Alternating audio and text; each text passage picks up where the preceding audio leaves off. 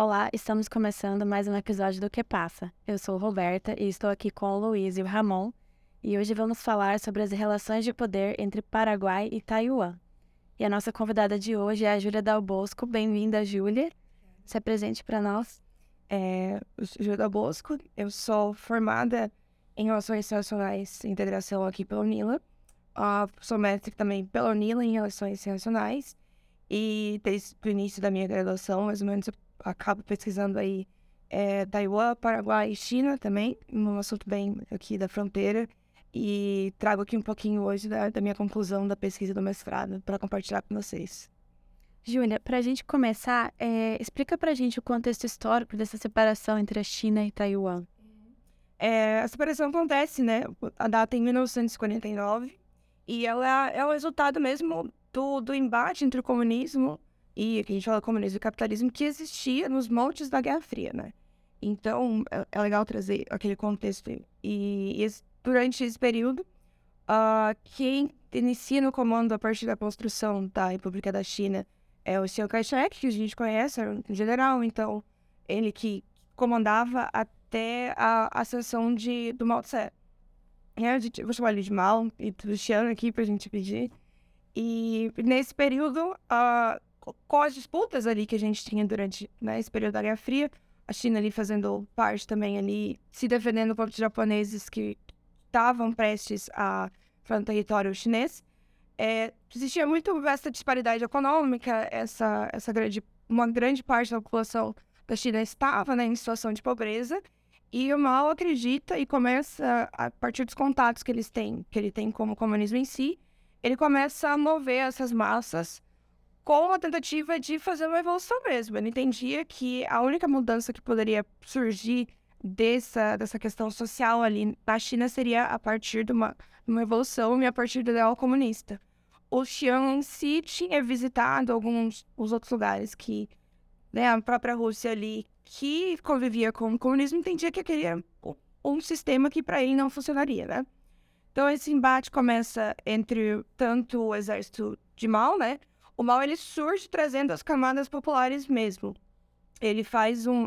Dizem, né? A, se entende que a grande marcha, que foi ele atravessar a China em si, que ele iniciou mais ou menos com 100 mil pessoas, terminou com 10 mil pessoas, foi o que chamou principalmente a atenção dos, dos outros chineses que não compactuavam, compactuavam com ele ainda a participarem, né? Isso demonstrava é, tanto a vontade dele, é, vontade real, a persistência que tinha para fazer e aí você tem o exército de, de Mao Tse contra o Chiang Kai-shek na época.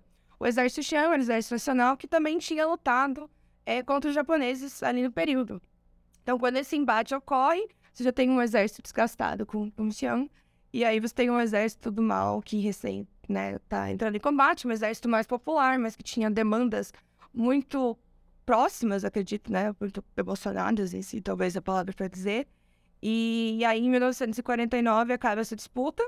É, o, exército Chiang Kai-shek acaba perdendo e aí muda-se para Taiwan, né? A ilha faz, fazia parte do território, apesar de ser uma ilha que também foi é, invadida em si pelo, pelo, pelo exército, um exército capitalista, a gente vai poder chamar de China capitalista, talvez China comunista. É, ele acaba invadindo também essa região, né? As pessoas se perde um pouquinho nas questões de Taiwan, também foi invadida, também foi colocada sobre as ordens das pessoas que tecnicamente ali antes não governavam. E aí você acaba essa distinção entre a China capitalista em Taiwan e a China comunista é, aqui, né, que a gente chama de mainland China, China continental. Então essa, essa separação acontece em 49 como resultado mesmo dessa disputa entre o capitalismo e o comunismo aos moldes da Guerra Fria que a gente tinha ali, né? E, e aí se passa por muito tempo a considerar a China do Chiang Kai-shek, o general que tinha ali, e era alinhado aos Estados Unidos, que na época também pregavam por, né, por, por liberdade, pelo, pelo sistema capitalista, tudo isso. E ele passa a permanecer, então, como a China, é, a China oficial, até aproximadamente 1979, que quando retoma as, as negociações, né, as, as relações diplomáticas entre a China a China que a gente chama China continental, né, China comunista em si, com os Estados Unidos. Então você tem esse período de, de diferença entre uma China e outra permanência da China de Chiang Kai-shek em Taiwan como a China. E ela é, então chamada de República da China, que era aquela nomeação que a gente dava para a China continental anteriormente, do período de Mao. E aí a China continental passa a chamar República Popular da China, né? Então a gente tem República da China Taiwan e República Popular da China como a China continental, ou só a China que a gente denomina hoje.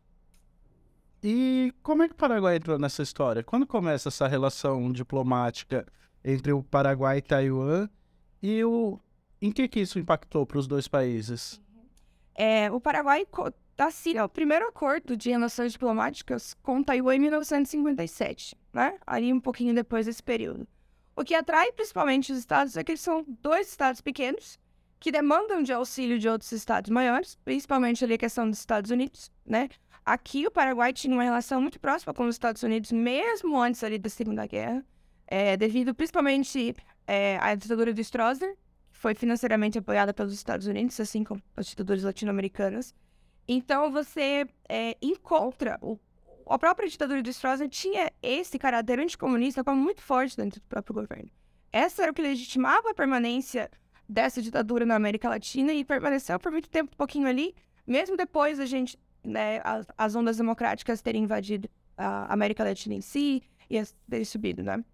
O que acontece foi que uh, o Paraguai encontra ali mesmo é, em Taiwan uma similaridade, porque era um estado razoavelmente ali com ali um pouco isolado, então o Paraguai sempre de certa forma permanece isolado, principalmente as grandes dificuldades ali com as políticas entre é, Argentina, o Brasil, ali próprio Uruguai depois da Tríplice, né, a guerra ali da Tríplice.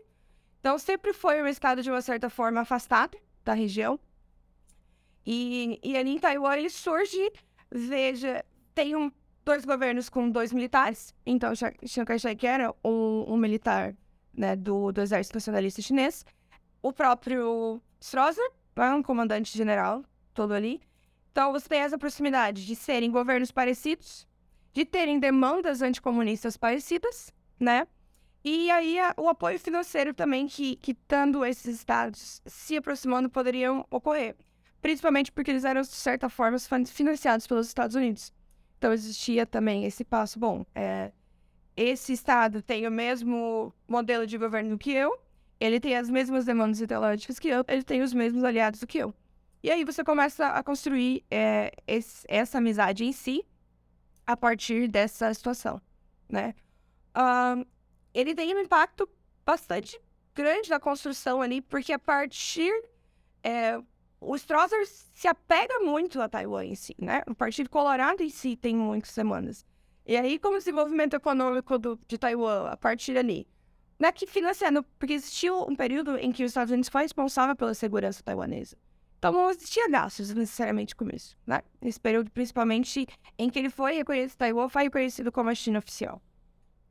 É, então foi possível desenvolver economicamente, socialmente. Eventualmente, Taiwan se transforma num tigre asiático, né? A gente vê como a economia madura que já entrou ali no período, já na década de 90. E, e aí o Paraguai também se aproveita dessa possibilidade de desenvolvimento em conjunto, né? Então a gente tem um estado que está podendo é, evoluir financeiramente e a gente aqui na América Latina um lugar mais desenvolvido. Então tem muito aprendizado, muita troca de, é, de, de projetos de cooperação. Então você vai ver muito, já teve treinamentos militares aqui que vieram de lá ou foram para lá, sendo treinados também na região. É, bastante trocas entre os, os, os próprios governos aqui. Então o Partido Colorado permanece aqui. Tinha uma ligação muito próxima com o Kuomintang, que era o partido de Chiang no período.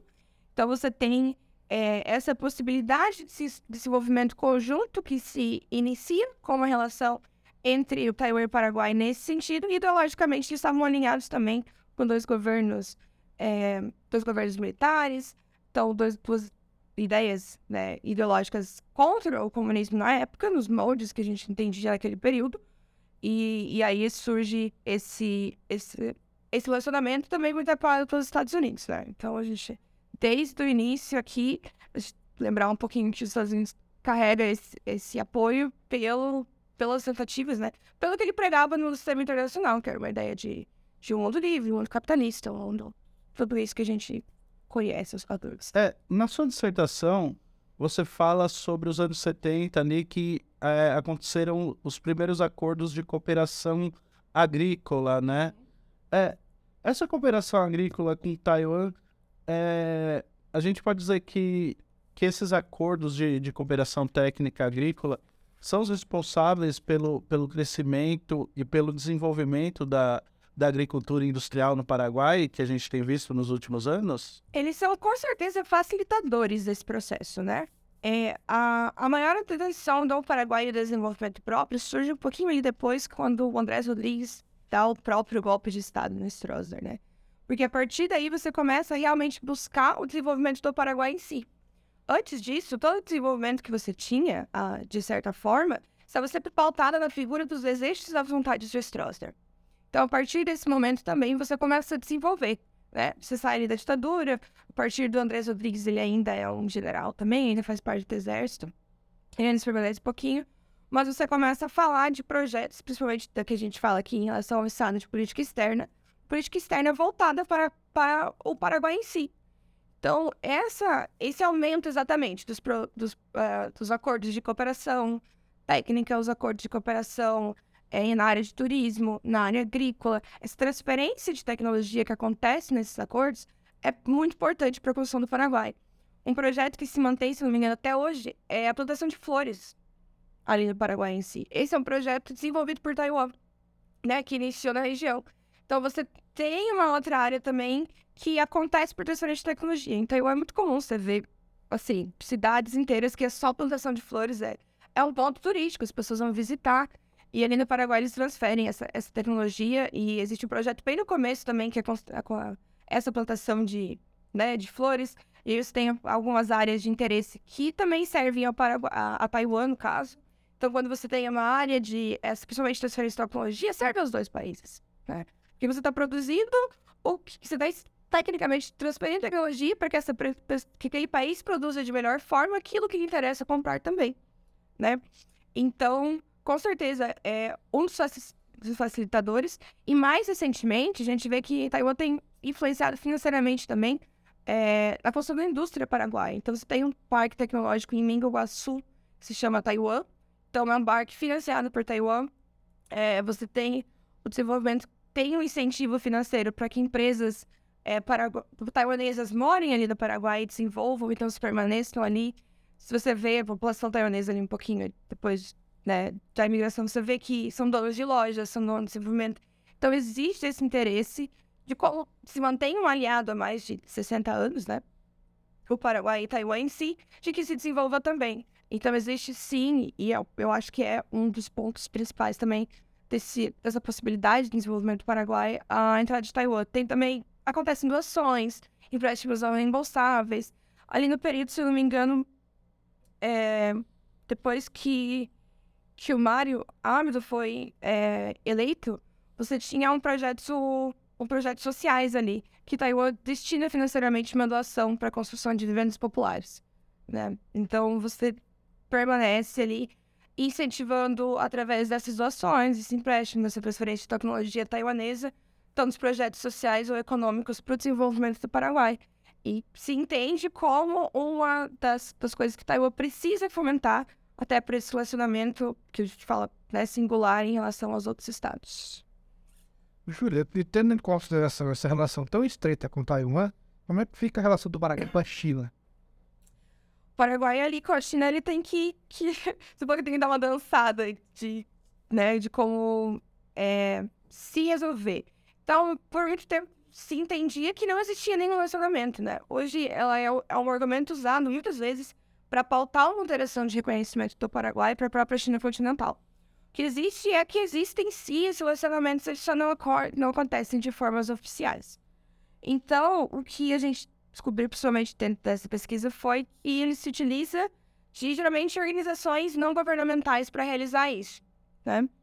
É, a principal que atua hoje em Taiwan é a União Cultural, Industrial, Tecnológica e Comercial Paraguai e China. Ela é uma ONG e ela é responsável por hoje fazer. Ela tem, é a única reconhecida pelo governo paraguaio como uma instituição de fomento da aproximação entre China e Paraguai. Então, ela cria laços com ah, diferentes braços do governo chinês e também faz essa ligação entre o governo chinês e o governo paraguaio. E não necessariamente somente o governo paraguaio, mas os partidos ali no Paraguai, né?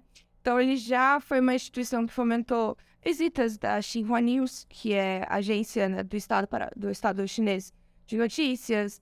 É, o próprio tem um, um, um, um pedaço do partido, partido Comunista Chinês que é responsável pela relação entre partidos internacionalmente. Então, trouxe essa visita, é, levou delegações paraguaias para a própria, é, própria China continental. É, em 2010, que teve a Expo Shanghai, foi é, o responsável por levar a delegação paraguaia para lá e para fazer essa participação, que é considerado um dos pontos de, de ascensão da China também. Foi, é uma feira mundial que acontece lá. Então, esse ano, se não me engano, foi, na, foi em Dubai. Então, você vai lá, você apresenta o que seu país exporta, você apresenta a cultura do seu próprio país. Esse período foi a primeira vez que a bandeira paraguaia foi hasteada em solo chinês também, né? E eu faço diferença entre solo taiwanês, Taiwan e solo chinês, né? A própria China. Então, ela é feita através dessas comunidades. Não existe só a União Cultural, existem várias outras, mas sempre por meios não oficiais. Então, é como se fizesse essa ponte. Tecnicamente, eu estou em contato com dois governos, mas existe algum mediador. Então, tecnicamente, não tem nenhuma relação é, oficial, né? Porque o que impede essa existência de relações oficiais é se você coloca um órgão chinês dentro do Paraguai, enquanto o Paraguai possui embaixadas, possui todos os órgãos oficiais taiwaneses, você estaria reconhecendo o, duas Chinas, né? E a, a, China continental permanece sob o princípio de uma só China e dois sistemas. Né? Ali, assim como era mesmo uma situação mais ou menos de Hong Kong, que hoje foi devolvida e permanece. Mas seria uh, o entendimento da, da China né, em si de que existe uma ou a China e dois sistemas. Então, se você coloca um órgão seu oficial, por exemplo, dentro do território paraguaio, quando você tem uma embaixada de Taiwan, que existe ali em Cidade Leste, o, uma embaixada, um consulado e a embaixada em Assunção, então você entende que existem duas Chinas. Então vai contra o princípio. Por isso que tudo precisa ser feito, de certa forma, não é debaixo dos panos, mas indiretamente, né? De laços semi-oficiais ou não oficiais. E recentemente, em 2019, a gente teve ali no Paraguai a instalação do Civeca, que é um sistema de, de atenção de cargas, né, que foi financiado pela União Cultural. Então, hoje o Paraguai, por exemplo, pode acessar e, e classificar, né, fazer tudo isso, todas as cargas que entram ou saem do Paraguai para a China continental. E essa troca de, de importações e exportações que visa essa, esse cuidado visa diminuir a evasão fiscal que se tinha em relação à China continental. Então, existe isso, funciona, faz parte da realidade paraguaiense, só que ela é por esses meios não oficiais, e aí, em alguns momentos, ela é utilizada para argumentar uma alteração de reconhecimento ou né, questões econômicas, mas ela é presente e se tá transforma nessas ONGs que fazem, né? Hoje em dia, a gente tem a União Cultural ali, é, a mais proeminente, né? A que tem mais atuação, mas existem vários pequenos institutos e empresas que fazem essa aproximação também ali no Paraguai. E por que, que o Paraguai é o único país da América do Sul que reconhece Taiwan como um território independente? Essa é uma pergunta que a gente nunca vai ter muito uma resposta definida, né? São, são várias, várias. Várias, talvez, mas são, são diferentes razões, né? A gente pode. Várias, algumas que, que acho que me chamam mais atenção. Pode ser esse interesse do Paraguai ser, de certa forma, especial a Taiwan, porque no momento existem somente, hoje a gente só tem alguns países da América do Sul.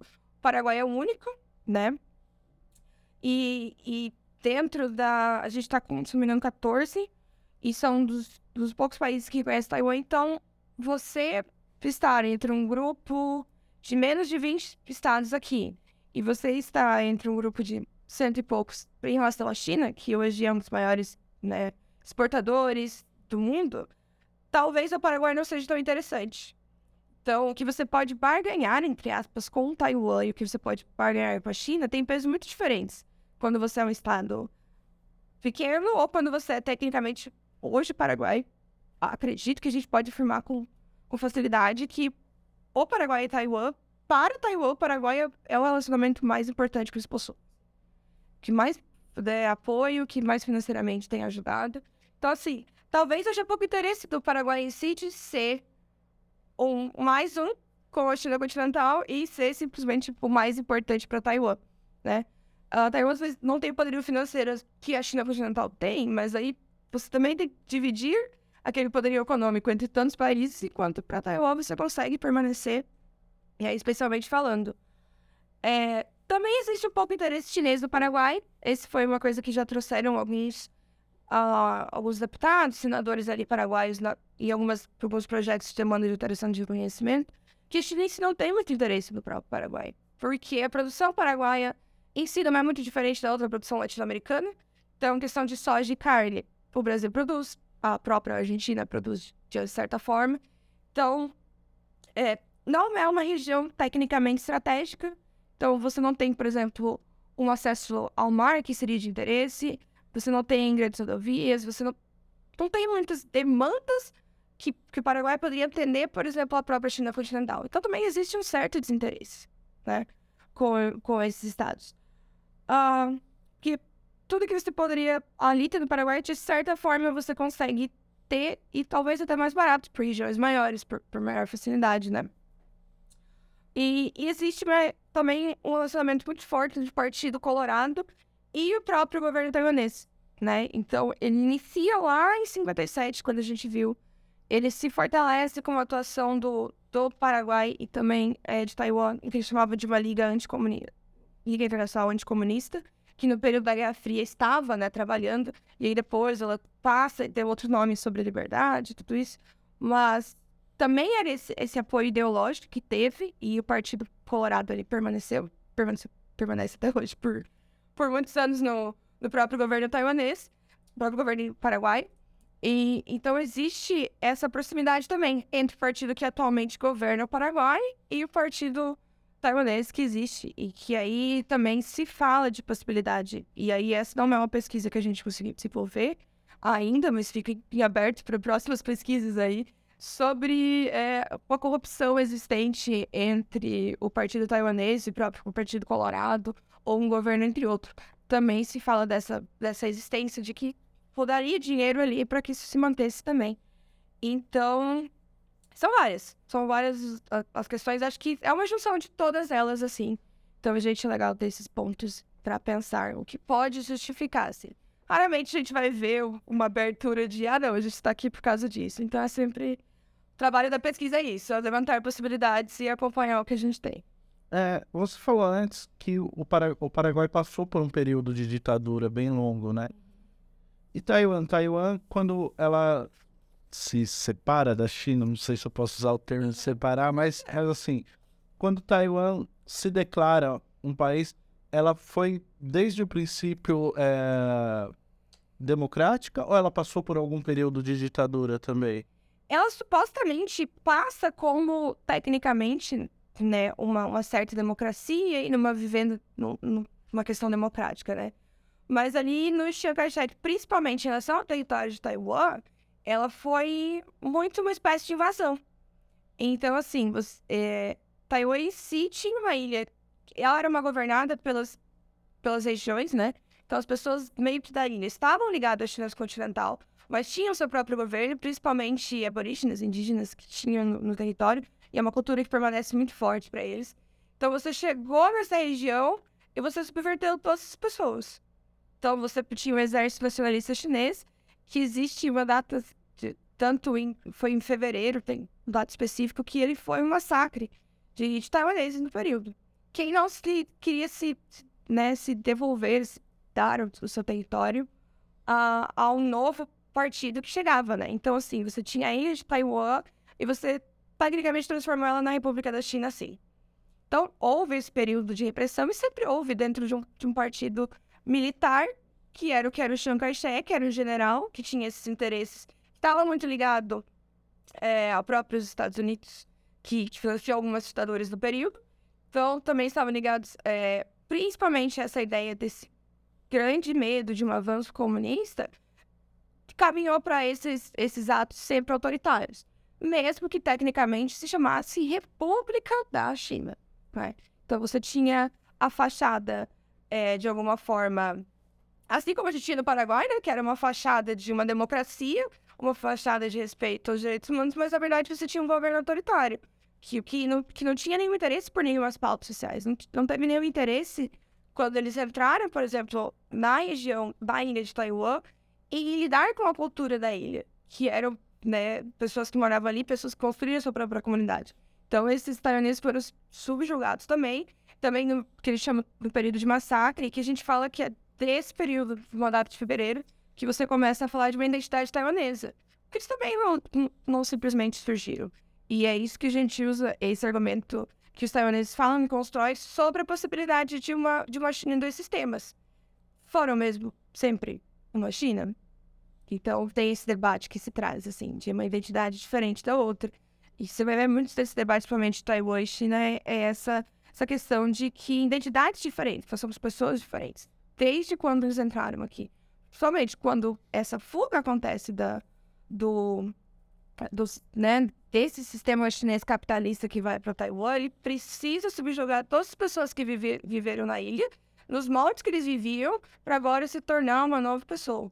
E eles não fizeram, não, não se entenderam como parte da, da pop, da própria república, assim. Eles se entendem como parte e passa a se formar ali só quando é, se compreende que não vai mais se retornar.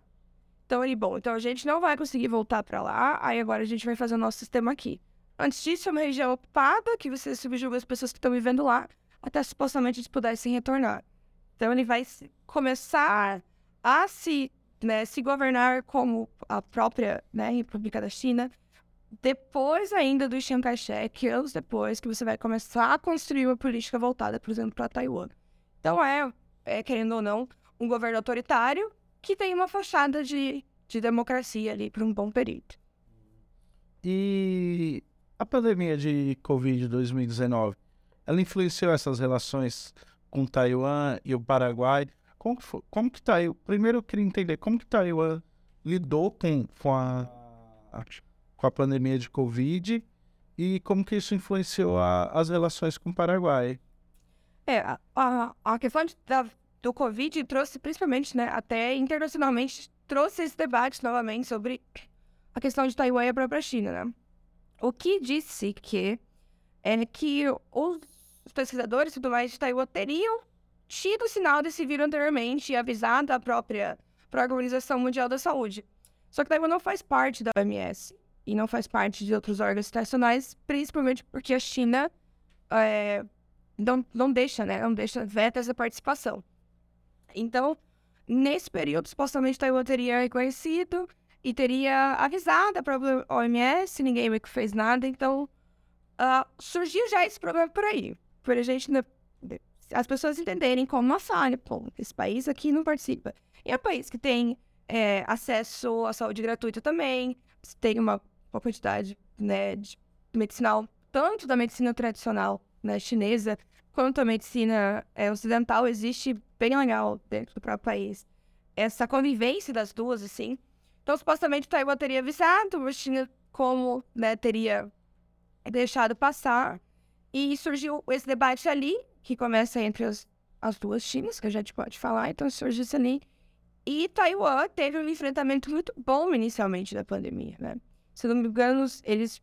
É um país menor, é mais fácil você controlar a entrada, então, escrevendo uma ilha. Então, assim, todo mundo vai chegar de avião de barco. Isso é muito mais. Querendo da dimensão de um país, esse cuidado é mais fácil de ser feito. E como no Brasil, a gente tem fronteiras terrestres. É, é muito mais difícil você fechar, né? Sendo uma ilha, tem essa facilidade melhor.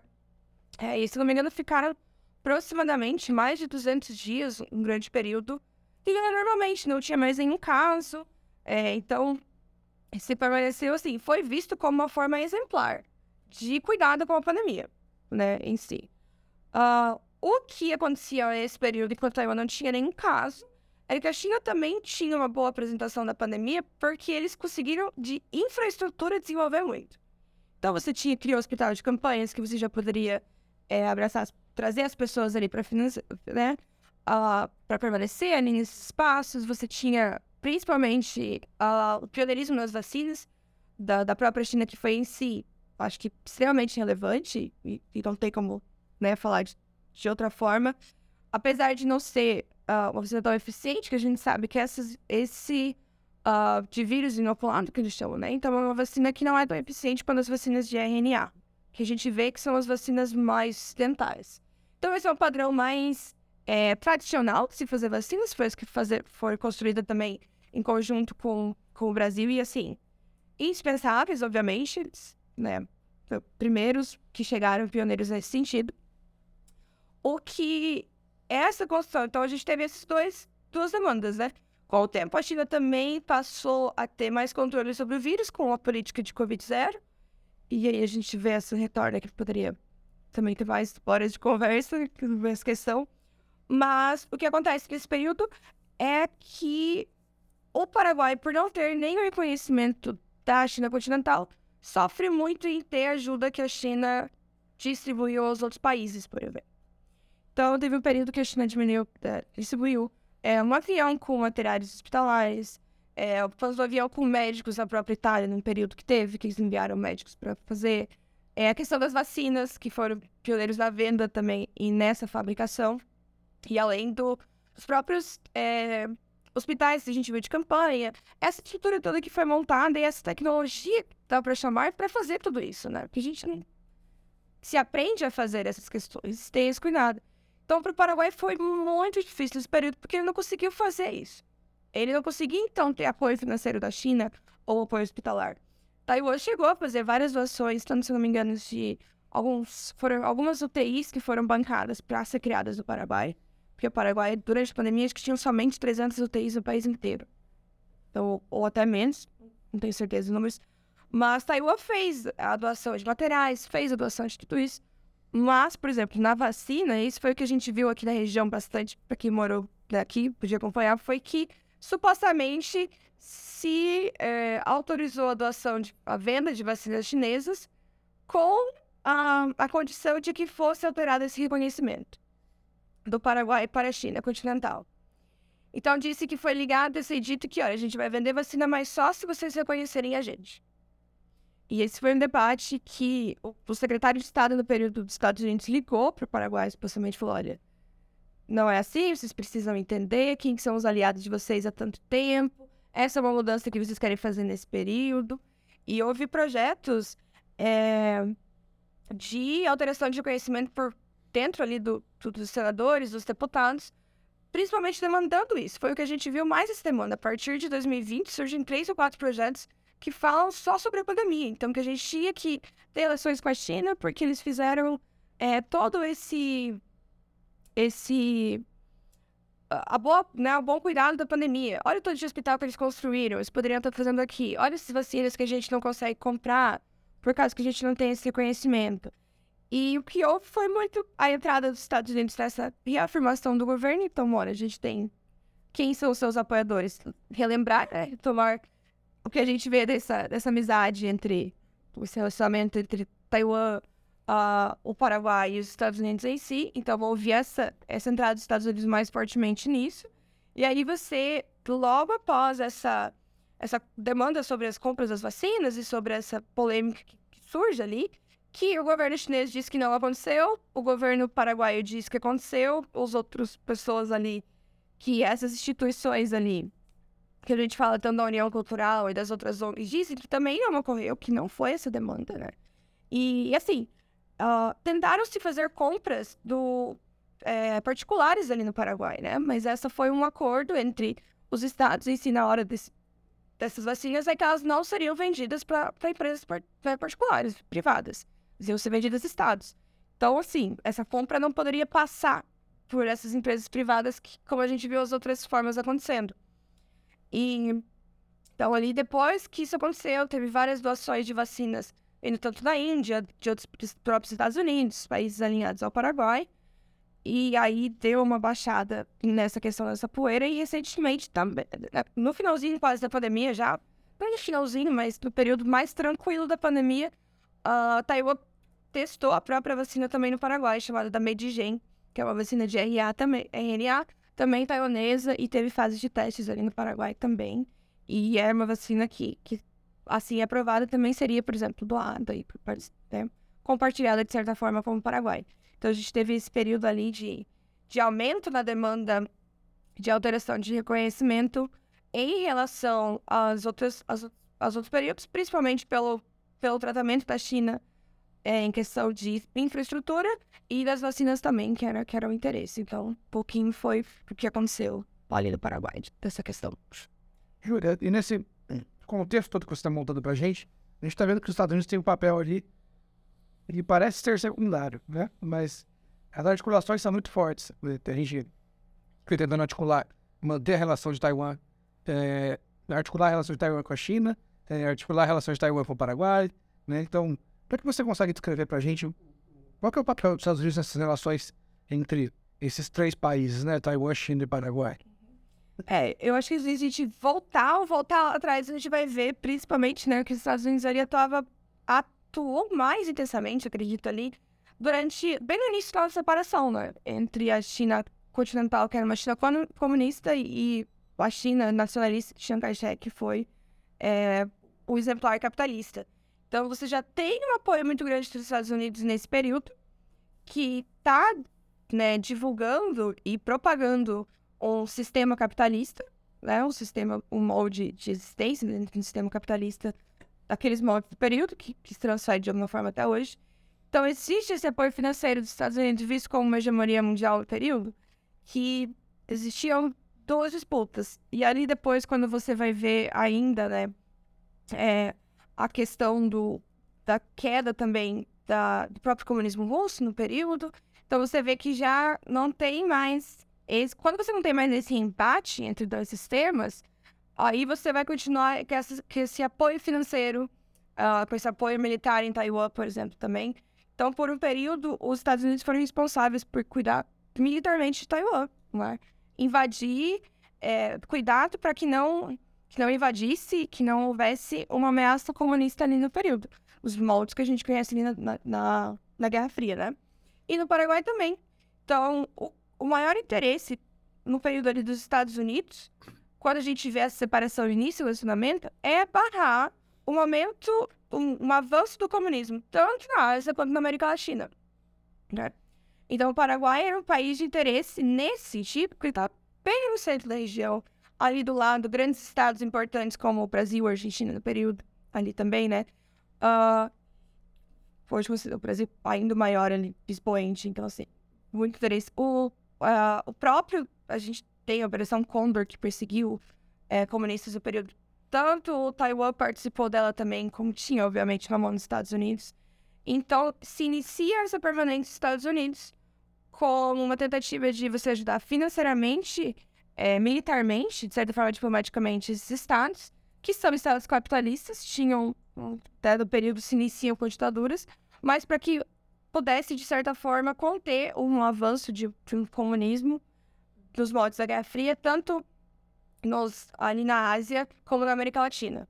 Né? Então a gente tem esse, esse apoio uh, no período e se permanece hoje, é, até hoje, essa questão dos Estados Unidos, com esses dois estados, ali como o Paraguai, principalmente porque ele entende que ainda essa permanência uh, de Taiwan ligada ao Paraguai impede que a China tenha influência sobre toda a região, por exemplo, aqui.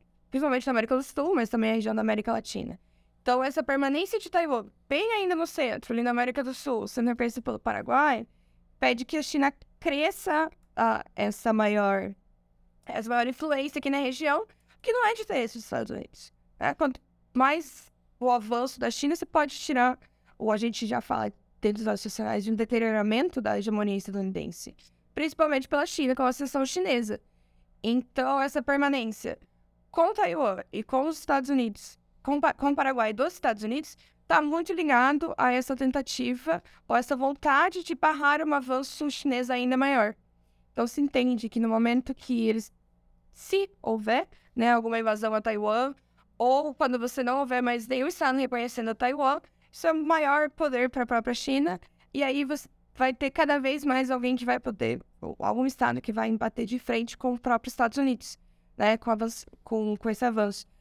É, dessa ascensão chinesa, que hoje vários debates a ser feitos em relação a isso também, mas existe esse principal interesse dos Estados Unidos em relação a isso, então manter atualizados e manter a sua própria hegemonia. E também tem esse histórico de, de relacionamento entre os estados, os Estados Unidos supostamente se coloca, não se coloca em defesa da, demo, da, da, da independência de Taiwan, que ainda é considerado alguns países, mas ainda se considera como parte da China, se coloca ali no princípio de, de beleza, uma China dois sistemas, mas o que tecnicamente preza por, o que todos que a gente está envolvidos aqui, é o mantenimento do status quo. É o bom, boa situação que se encontra agora. O próprio Paraguai tem relações comerciais com a China continental, o próprio Taiwan tem relações com a China continental é, economicamente, né, financeiramente falando.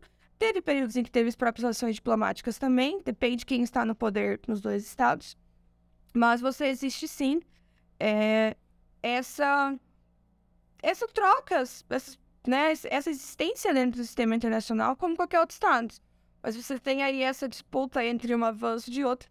E Paraguai fica meio que ali no entre duas grandes potências e entre as duas, duas demandas ali, questões que que acabou, agora a gente terminou aqui, e agora a gente está ali entre, entre uma disputa eterna, possivelmente, entre os Estados Unidos e a China, e entre essa questão de Taiwan ali, que também a gente, mais uns bons anos nós teremos ainda para debater. É, essa questão China e Taiwan é meio confusa. É, acho que quem está assistindo a gente vai ficar meio confuso. Você consegue explicar mais ou menos para a gente como que é essa relação? Porque assim, Taiwan se declara independente, a China fala que Taiwan faz parte da China e fica essa confusão. Você falou que historicamente eles se separaram e tal, mas atualmente como que é essa relação?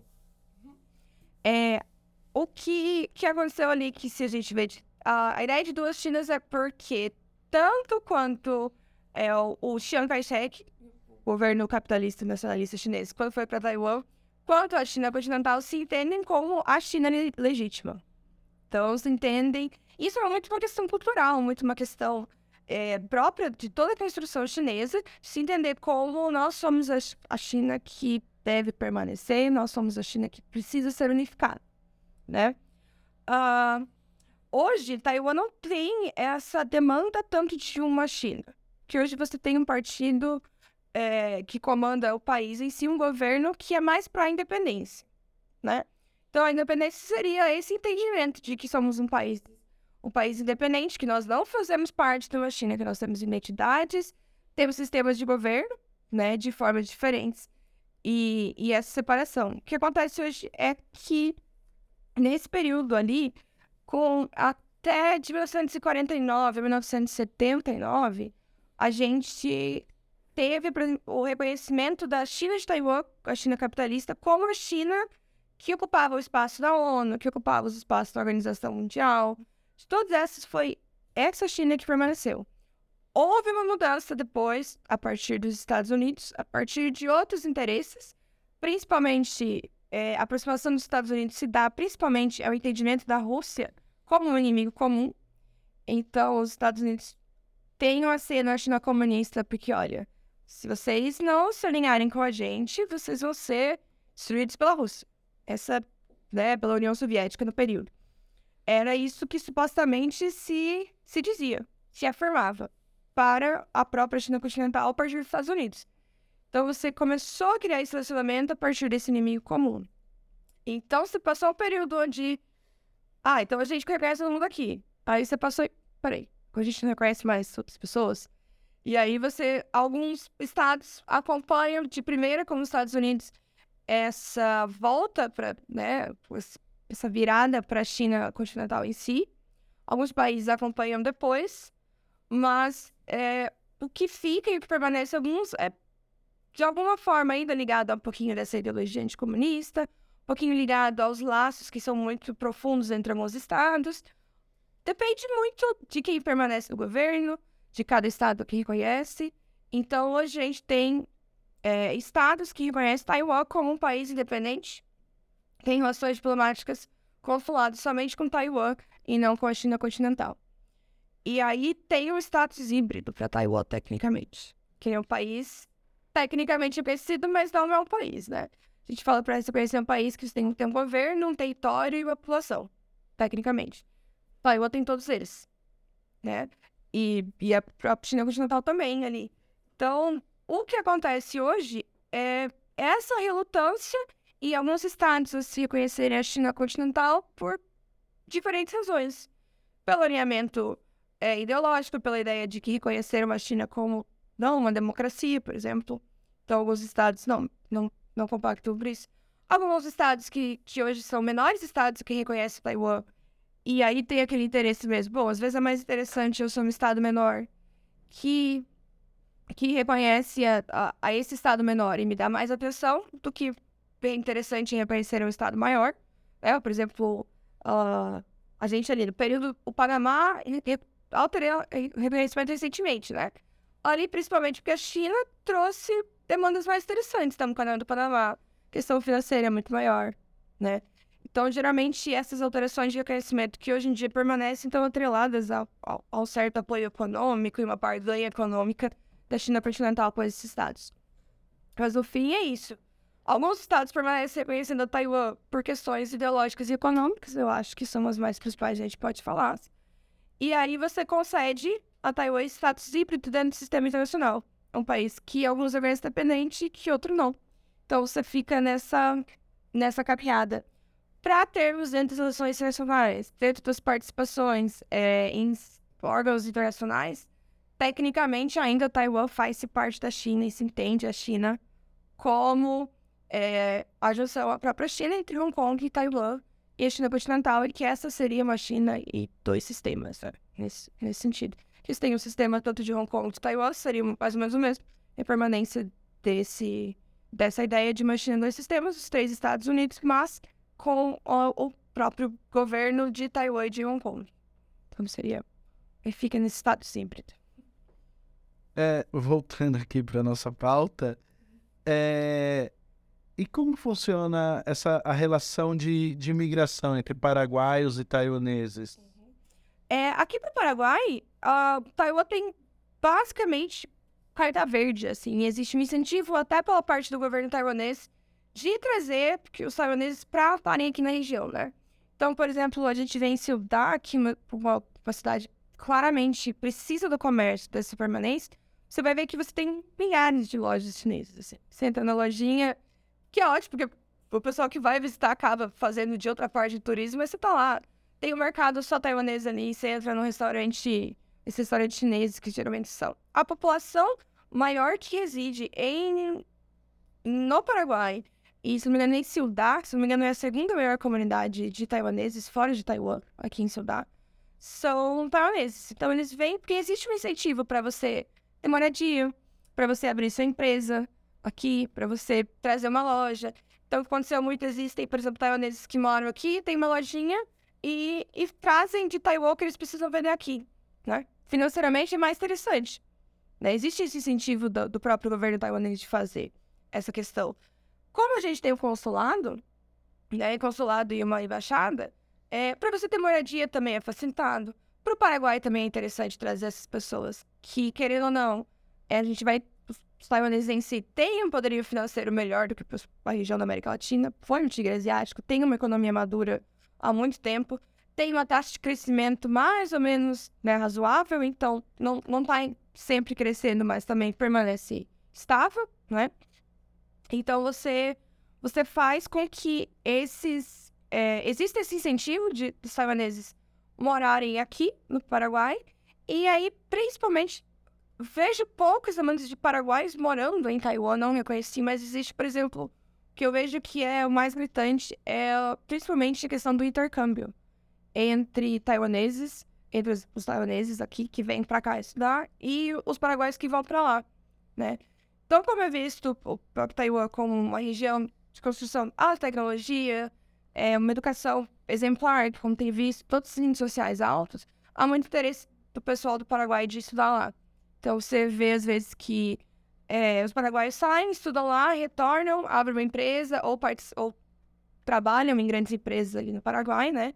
Então, você tem essa, essa troca principalmente. Acredito que a gente vai ver muito mais taiwaneses morando aqui e os jovens paraguaios vão a Taiwan, permanecem, estudam, às vezes alguns né, acabam morando mesmo na região. Então, você tem essa, esse incentivo dos dois governos para você fazer tanto essa, essa questão de migração, mas também essa troca.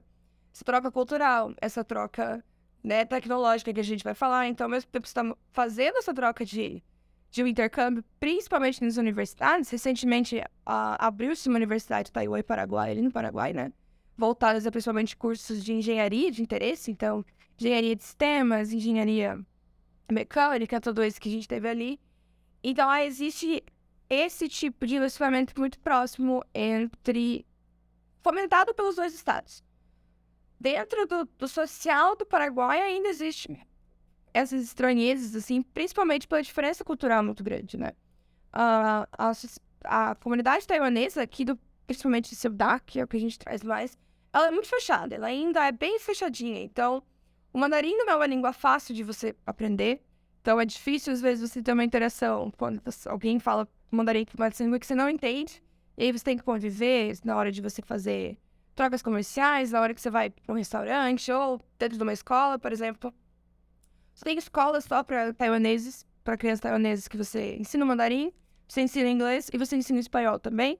Mas tem agora de aula. Algumas igrejas também, mesmo elas sendo, né, Taiwan si tem uma liberdade religiosa muito grande. Então, você desde, desde evangélicos, católicos, budistas, tudo você convive. Aqui, o pessoal geralmente vem e acaba indo para uma religião mais que seja ali dentro do cristianismo ou evangélico católica.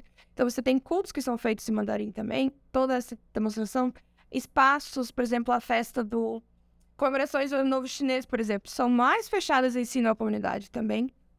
Então, essa comunidade de chinês é um pouquinho mais afastada da comunidade paraguaia. Os jovens em si, como tá sempre. Ah, tem nem festa, barzinho, existe muito mais tranquilo, mas as pessoas mais velhas é, já têm essa dificuldade e existe uma certa diferença também entre, cultural, né?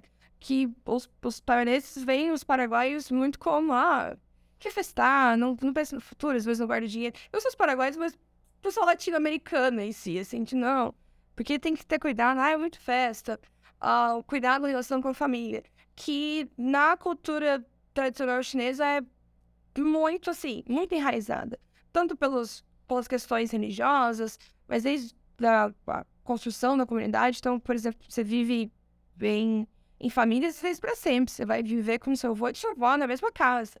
Casa de cinco andares, cada um tem o seu andar. Dentro da cultura chinesa, isso é muito comum. E aí, esse cuidado pelo futuro, que tem que casar em tal época, que você não pode ter fora do casamento.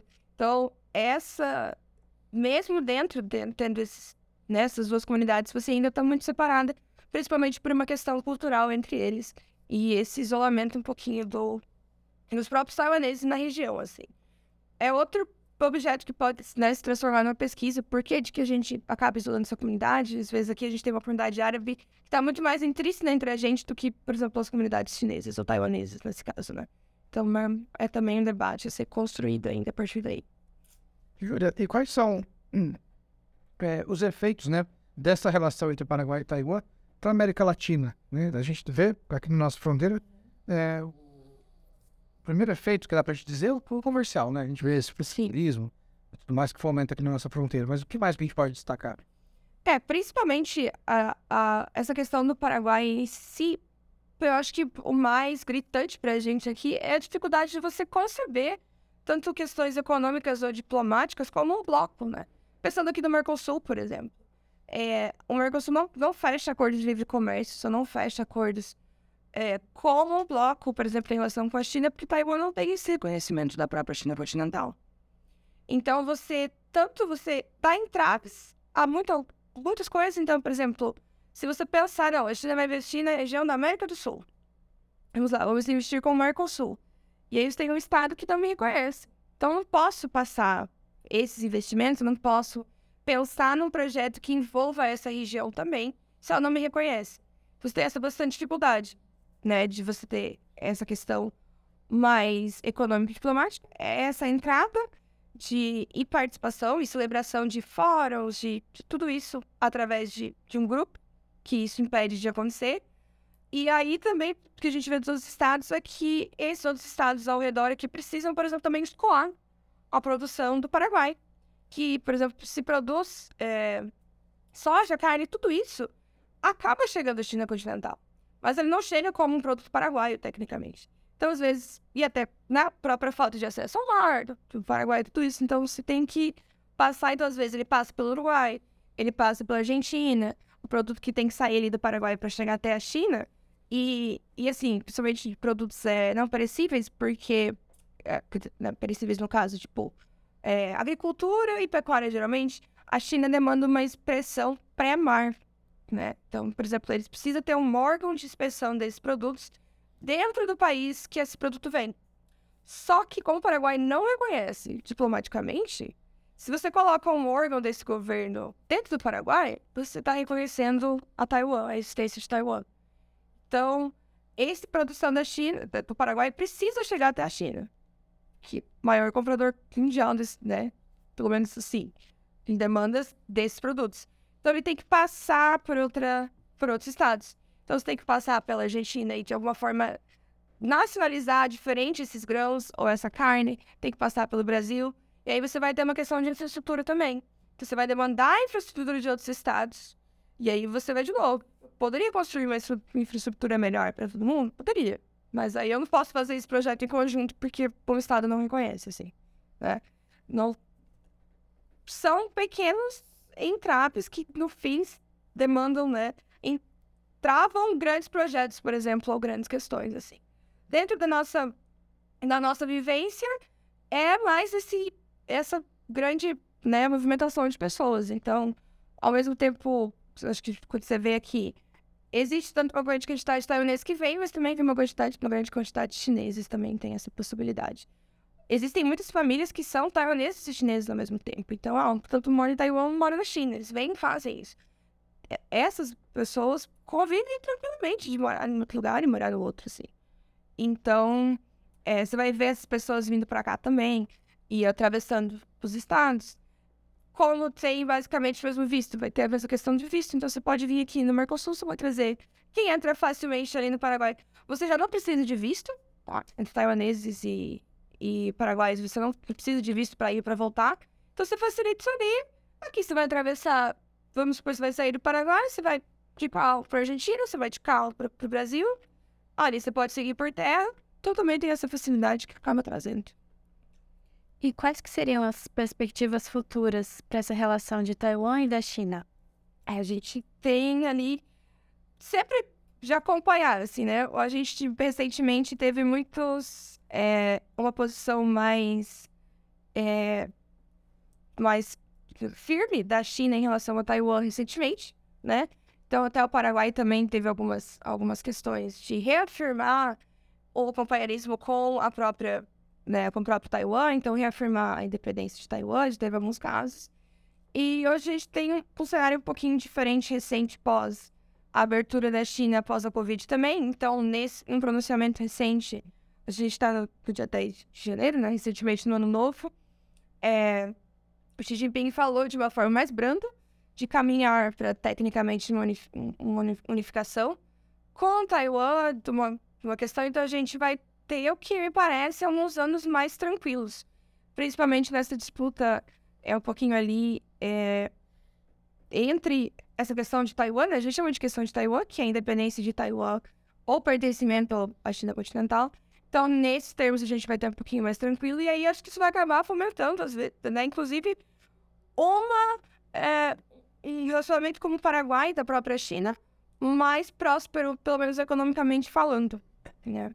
É difícil pensar uma alteração de reconhecimento do Paraguai. Eu, eu acredito que seja difícil.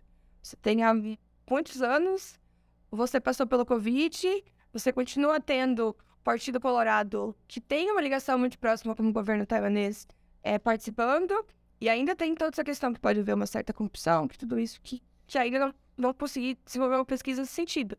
Então pode ser muito disso. Então não acredito que a gente vá ver uma alteração de reconhecimento muito cedo, mas acredito que a gente vai, a partir desses, dessas ONGs, dessas organizações não governamentais, dessa abertura da China em relação ao posicionamento mais tranquilo com Taiwan, poder ter mais espaço para o Paraguai participar, mesmo de outros fóruns, de debates, é, para você construir talvez projetos que, que o Paraguai consiga entrar, mesmo não falando de um Estado, mas financeiramente falando. Então, acho que a gente, se nada der errado, até muito tempo, a gente vai estar para para uma construção de um relacionamento mais próspero economicamente através dessas ONGs entre o Paraguai e a China. E o próprio a China e Taiwan também, acredito que a gente vai entrar no período mais tranquilo, ou pelo menos são essas declarações do, do governo chinês de, de um período mais amigável após Covid, após a própria ali a questão da Rússia, invasão na Ucrânia também. Então, de caminhar para um período mais tranquilo. E aí, acho que acredito que é um bom período para florescer é, esses, esse relacionamento ali próprio entre a China e o Paraguai através dessas ONGs ali. Também acredito que vai ser um espaço. Então, acho que tempos mais tranquilos e mais prósperos para esses três atores ali que a gente conversando um pouquinho. É, Júlia, eu não sei se você vai conseguir me responder essa, mas eu fiquei com uma dúvida agora. Você acha que essa questão do reconhecimento de Taiwan como um país independente para a China tem a ver mais como uma demonstração de, de unidade do país?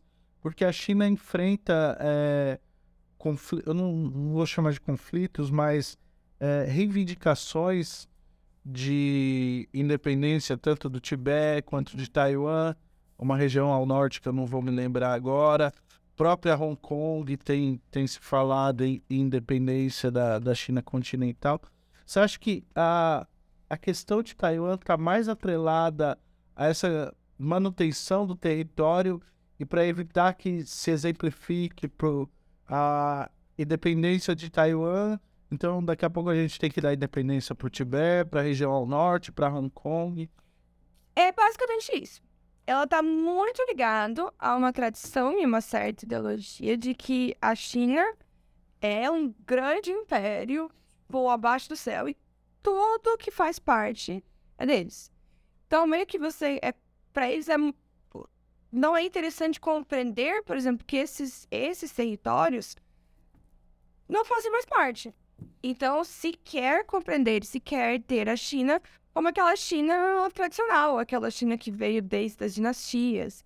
É isso que se espera, né? E é isso que o governo chinês em si gostaria de manter. E aí, além disso, é aquela demonstração, né, de tipo de força. Então, olha só, eu consigo mandar numa região. Esses são os interesses.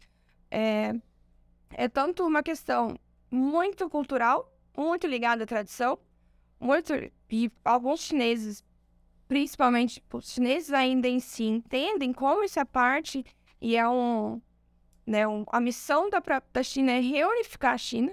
Então, se aquele pouquinho de, ah, não, a gente entrou em, em disputa, a gente quer ser harmonioso de novo, só vamos ser harmoniosos de novo se vier. Essa é o discurso que se tem, né? Por fora, assim. Mas existe, claro, um grande interesse chinês em incomodar essa região cada vez maior e influenciar o resto do mundo. Assim. A gente ainda. Algumas pessoas, principalmente, então, né, uh, falar sobre China e ascensão chinesa, se vem com uma ascensão que não tem interesses hegemônicos. Mas dentro do sistema internacional, que ascensão não tem interesses hegemônicos, né? Que, que, que crescimento você não quer o próprio Brasil, se você quer expandir, é, essa, o expandir seus costumes, o expandir os seus interesses, o você ter uma posição hegemônica te, te traz tranquilidade para fazer praticamente o que lhe der interesse, assim. Então, é além de uma, na minha visão, né? Além de um interesse muito tradicional, muito da história chinesa, muito ligada à, à cultura chinesa, de que nós vivemos todos sobre a mesma cultura. Né? A cultura chinesa é uma daquelas bonequinhas russas que você tem que abrir de, de toda vez, porque gigantesca, detalhes, a, a próprio, o próprio mandarim traz muito assim, simbolismo dentro disso. Então, é uma parte disso também. Mas, é claro, é uma parte do interesse chinês de, de permanecer e de cuidar e, e, e ter fala sobre todas as regiões. Porque eles ainda continuam mantendo, por exemplo, uma relação econômica com Taiwan, continuam mantendo uma relação econômica com países que eles não reconhecem de forma é, não oficial. Então, esses, esses relacionamentos acontecem ainda, mesmo não reconhecendo, né? Mesmo você tendo essas disputas. Então, é só, é, não só, né? Mas é um interesse mais relacionado à tradição e à história chinesa e, querendo ou não, uma ascensão que busca uma hegemonia, porque que tem no sistema internacional é isso que a gente vai buscar. Né? E fazer esse contraponto com os Estados Unidos também. Então, é, é um pouquinho desses dois. E aí você vai depender de quem está governando também, né? Então, as... em Taiwan, por exemplo, você tem o governo mais pró-independência, que é o, o da Taiwan, né? E ali agora o Xi Jinping tinha uma visão muito mais forte em relação a Taiwan, que entrou num, mais uma parte no governo, que supostamente não, não seria esse período, mas que deu uma avançada no discurso recentemente. Então, essas disputas aumentam, se tornam mais, né, se tensionam mais, dependendo quem comanda e qual o endereço do governo ou do partido que está na região em si, né, na região que a gente está falando, seja no Paraguai, na China em si, ali próprio Hong Kong também. Legal. Júlia, a gente agradece a sua participação. Obrigada pelo convite de vocês. Então, você que está assistindo esse programa, não se esqueça de deixar o seu like, se inscrever no canal, ativar os sininhos das notificações. Obrigado e até a próxima semana.